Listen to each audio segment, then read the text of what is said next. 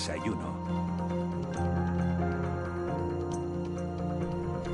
8 y 42, estamos en directo en la noche de la noche al día, un poquito más tarde de lo habitual. Nos metemos hoy en tiempo de entrevista, pero les garantizo que, que la espera vale la pena porque vamos a hablar con uno de los políticos más queridos y más respetados de la etapa democrática en Canarias. Me refiero a Jerónimo Saavedra Acevedo, que fue presidente de la comunidad autónoma desde el 11 de julio de 1991 al 2 de abril de 1993. Fue censurado por Manuel Hermoso, con el que hablamos ayer, pero a Saavedra no le fue nada mal porque de la presidencia del gobierno de Canarias se fue a ser ministro de Educación y ministro de Administraciones Públicas en los gobiernos de, de Felipe González. Luego, como saben, volvió a Canarias para ser alcalde de Las Palmas de Gran Canaria. Don Jerónimo Saavedra, muchísimas gracias por atendernos esta mañana. Buenos días. Buenos días, Miguel Ángel, buenos días. La verdad que da mucha alegría poder saludarle. Eh, ¿Cómo se encuentra? Pues a, a, punto ya de los 85 y vacunado. Eso yo creo que es lo más importante que desea la mayoría, o por no decir toda la población. Señor Saavedra, estamos hablando con los expresidentes del gobierno de Canarias. Usted ha sido expresidente, ha sido ministro, ha sido alcalde. ¿Dónde se sintió más útil? ¿Dónde se sintió más cómodo? Eh, cómodo me he sentido siempre. únicamente que el mayor sentimiento, diríamos, de sentirme a gusto fue la de la alcaldía, por la proximidad que la alcaldía supone. Uh -huh.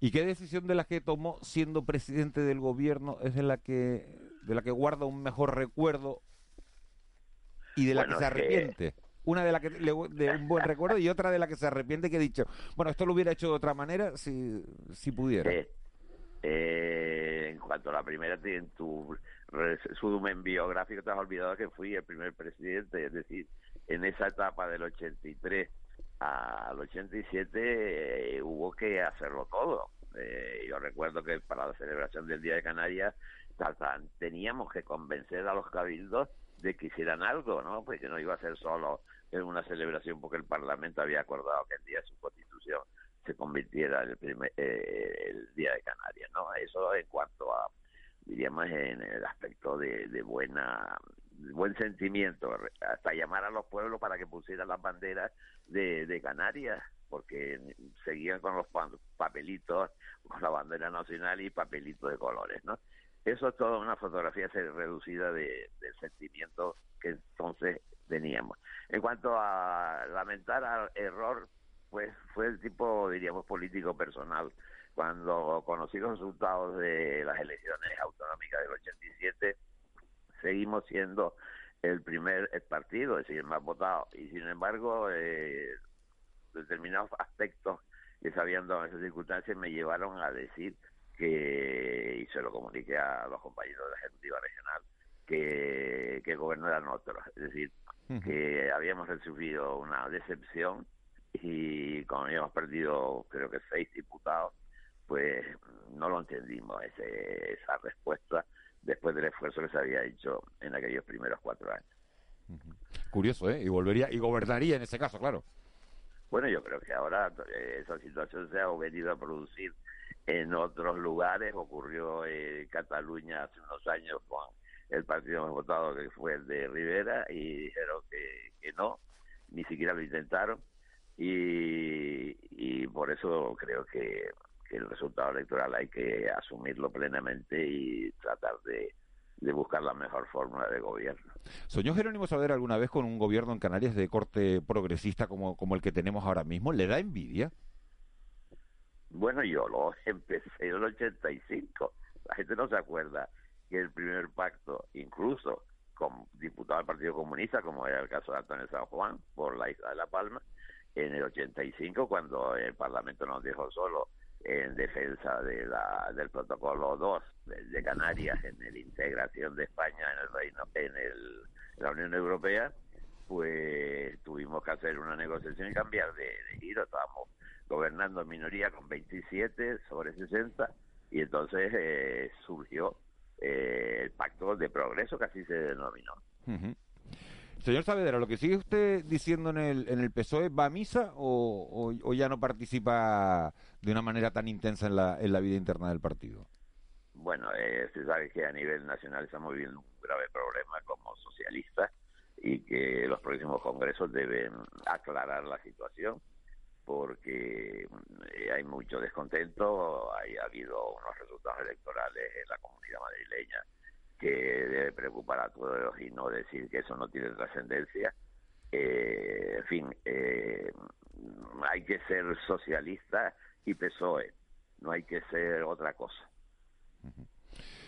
Le pregunto por un asunto de, actualidad, señor Saavedra. Hoy es portada de todos los periódicos el presumible indulto a, los presos del proceso. Usted es jurista, es del PSOE. ¿Cómo valora la medida? Bueno, el indulto es un derecho y una que se, otorga, lo que no cabe son las amnistías.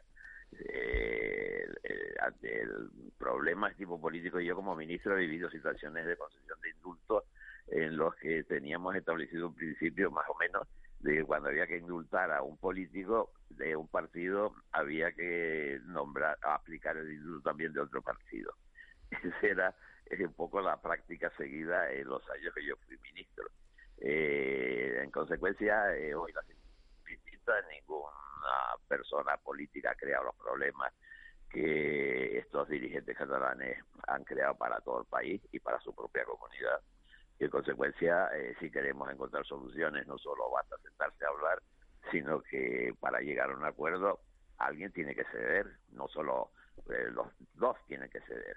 Y para por lo menos eh, estabilizar la vida política de España y hacer frente a la, crisis económica que, ha derivado de esta pandemia, ¿no? en consecuencia, yo soy favorable, sí. Eh, buenos días, señor Saavedra. Usted eh, acaba de decir que hay descontento en el seno del PSOE. ¿Cómo debe resolverse? Pues dialogando y debatiendo.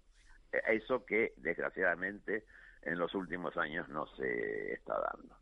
Es la vida interna orgánica del partido se ha quedado reducida como consecuencia del principio extraño, nefasto, por llamarlo de las primarias, el partido se ha dividido con las primarias, entonces el miedo que había ganado aquel a ser desplazado ha evitado el debate, esto estoy hablando a niveles de, creo que de toda España, ¿no?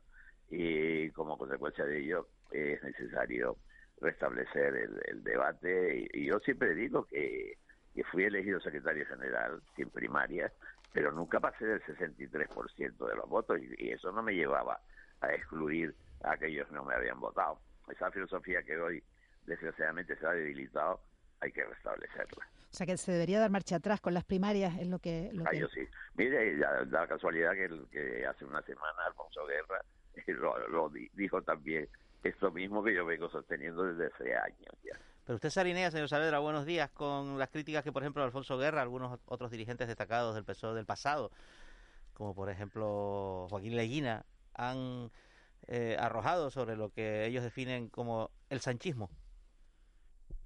Eh, bueno, el tema eh, para mí inaceptable del partido es que la dirección actual pretenda que estemos callados los que somos socialistas, cualquiera que sea, y en particular aquellos que pertenecemos a generaciones o a la generación que reconstruyó el partido y que contribuyó con la transición a recuperar la democracia y después de 40 años de dictadura, es decir, eh, como ha dicho la portavoz de señora Lastra, me, a mí me ha asombrado cuando dijo que ya habíamos hablado y habíamos gobernado y ahora tenemos tan callados. Pero que es un partido democrático, es decir, que, que nada menos que una portavoz del Grupo Socialista en el Congreso diga esta barbaridad, pues eso no, se parece mucho, eso no se parece mucho, señor Saavedra, a lo que dijo Alfonso Guerra en su momento de el que se mueve no sale la foto. No, él mismo en esa entrevista que he mencionado eh, aclara el sentido de, de esa frase. Y aparte, eh, debo reconocer que yo en esos años era evidentemente, primero socialista, segundo canario y tercero eh, de Felipe González. Y, eh, señor Savera, le, cambio un poco el tercio. hemos conocido ayer, estos días, el, el informe de la Asociación de directores y gerentes de servicios sociales, bueno, que, que hace un retrato de la situación social, ¿no? De la situación de en, en, España en general y en Canarias. En Canarias estamos en el peor lugar, no es una novedad. Eh, la pandemia, bueno, sigue, sigue triunfando. Eh, la situación de, social tiene precedentes. ¿Qué cree usted que esto merece más de lo que se está haciendo? Hay que buscar otras fórmulas, esto no está funcionando, el dinero, por, ejemplo, el ingreso mínimo vital no está llegando. Bueno, son muchas cosas eh, de distinta naturaleza. Eh, la primera, efectivamente, este informe eh, que viene acompañado por un mapa que espero que todos los que son políticos afiliados a un partido se lo lean y, lo entiendan y, asuman las consecuencias. Yo lo conozco porque durante los seis años y medio que fui diputado común, estábamos en esa situación. gobernaban otros en Canarias y gobernaron también otros a nivel de España. Entonces, es la ley de dependencia. La dependencia de, decía que la mitad del dinero lo tiene que poner el Estado, el gobierno de la nación, y, eh, y el resto de la comunidad autónoma. Pues bien, llegó la crisis del 2008-2009 y el 50% creo que ha quedado reducido, según los datos, en torno al 23-24% en los últimos años, hasta que ha llegado este actual gobierno y ha afrontado el problema para los presupuestos de este año de incrementar la cantidad. Si no hay dinero, evidentemente, eh, la comunidad autónoma de Canarias eh, nunca ha sido de la de, abundante, estábamos en el nivel medio, con medio bajo, ¿no? De financiación estatal. Entonces, eh, la dependencia generó un informe que hicimos y presenté y defendí con la legislatura del año como 2017, me parece, y en ese informe, por ejemplo, se decía que el Tribunal de Cuentas del Reino había dicho que Canarias había perdido más de dos millones de euros. Y una mala gestión por parte del gobierno de Canarias. Y además lo dije allí y no cambiaron.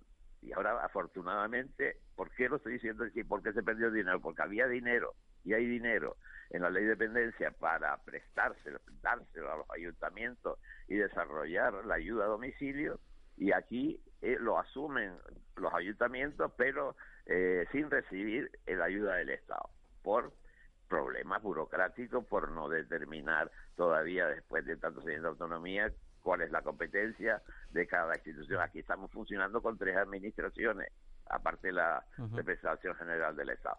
Y claro, eso requiere que por una vez se aborde el tema en el Parlamento de Canarias actual y se diga esto corresponde al ayuntamiento, esto al cabildo y tal, y no empezar a decir que de ahí se deriva que tiene que hacer tres informes más el medioambiental para cualquier proyecto de inversión en Canarias. Estas son cosas tremendas, estamos con una tasa de desempleo y esto no es problema de la pandemia, esto viene de atrás. Sí, Saavedra, al hilo de la reciente crisis diplomática en Ceuta, por los hechos de Ceuta, que con, incidencia, que pueden tener incidencia en Canarias, ¿España se ha equivocado con Marruecos o Marruecos se ha equivocado con España?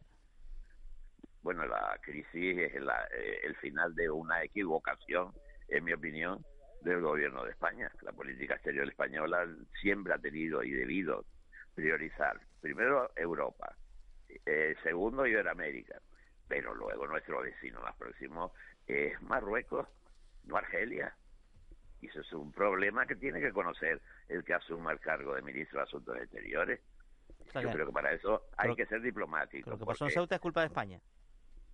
No, la es culpa de la, de la provocación que Marruecos entiende que se ha dado con la, el problema del dirigente del Polisario. El Polisario tendrá sus derechos a defender la autodeterminación, pero lo que no es posible que tenga responsabilidades de hechos que, empezando por Canarias, que la gente, incluidos los parlamentarios actuales, miran hacia otro lado, pero aquí hubo víctimas de la actuación del Polisario, ahí están los pescadores eh, asesinados eh, de Lanzarote, y otros trabajadores en el Sáhara después de la descolonización. O sea que hay que tener memoria histórica y hay también que saber que tenemos problemas múltiples, que hay que actuar con una delicadeza, las relaciones con Marruecos, está el tema de Melilla, guste o no guste, y muchos problemas más. Ahora es el migratorio. ¿Somos inteligentes, señor Saavedra, ponernos del lado del polisario? Que si somos. Inteligentes. Porque nos hemos puesto del lado del polisario, ¿no? No es el tema polisario, el tema es fijar de una vez lo que otros países han determinado. Y nosotros que somos, diríamos ser los protagonistas, porque fuimos los colonizadores del Sáhara, debíamos ya después de 40 años decir a qué jugamos. Y eso ni se debate ni se hace. Y yo propongo que en Canarias las fuerzas políticas fríamente analicen y debatan qué Canarias quieren tener dentro de 10 años en, con un entorno africano, el que sea, eso hay que decidirlo. El, el, gobierno autónomo de Canarias siempre ha tenido, diríamos, que actuar en, en plano internacional, tener su política internacional. Eh, no digo que para mostrar que somos independientes, no, no, no. Eh, la política internacional de España se elabora también con la situación especial geográfica política de Canarias. Y eso parece que no funciona. 8 y 58. Jerónimo Saavedra, vamos a terminar con algo, con una afición suya que yo por lo menos desconocía. Raúl García, buenos días. Pero que es un aficionado, pero vamos, yo te lo voy a decir. Jerónimo Saavedra, muy buenos días. Buenos días, Raúl. Quiero ¿Qué preguntarle, quiero preguntarle cómo ha ido su año como aficionado del Barcelona, que aquí le voy a hurgar un poquito así la... la-. ¿Cómo, le ha, ¿Cómo lo ha llevado eso? ¿Se hizo del Atlético de Madrid, del Sevilla, del Atalanta? No. Es decir, ¿con todos los que jugaba en Madrid o, o cómo ha sido? A ver. Yo cuando era niño de estudiante de bachillerato, como era un colegio jesuita y, y era jesuita vasco, pues mis simpatías estaban siempre con el Atlético de Bilbao, ahora se llama, sí, el Atlético de Bilbao. Y luego me he pasado a, a Barcelona porque el espectáculo que han dado en estos últimos 10 o 20 años de, al, fútbol, pues hay que agradecerlo y reconocerlo. Eh, si encima tiene al jugador genial llamado Messi y ahora hay que ponerla en la lista ascendente a nuestro paisano Pedri, pues cómo no voy a ser yo del Barcelona. Y se ríe. Eh, me encanta. Sí, sí, pues no lo- no lo sabía, no sa- no sabía que- sabía tampoco, yo Es del Barça, pero no vamos, sabía que era del Barça, lo tenía escondidito ahí. De los de, No, pero de los no, de que no, sale de más... no. Yo soy en esto coincido con Juan Cruz, que también tiene hasta un libro publicado eh, de claro barcelonista. No, la verdad es que Jerónimo Saavedra de, Somos po- muchos, de poco, de poco se esconde. Somos- o sea, que, o sea no, iba, no iba a esconderse del Barça ahora además tampoco, sale ¿no? cuando somos Barça muchos, Miguel también. Ángel, somos muchos. Sois ¿Eh? muchos, sois Somos muchos. Yo soy culé también. Ah, me alegro. Jerónimo Pero no todos los años vamos a ganar, ¿verdad? Y me alegra que el Atlético de Madrid, y yo soy de la época del Cruz, se llamaba el Atlético Aviación, Sí, sí, fíjense, sí. en los años 40. Pues lo, lo ha hecho muy bien el, el argentino, el entrenador. sí. Jerónimo Saavedra, muchísimas gracias por haber estado con nosotros. Buen día. Muy bien, buenos días y felicidades. Un abrazo muy grande. A ver, chao.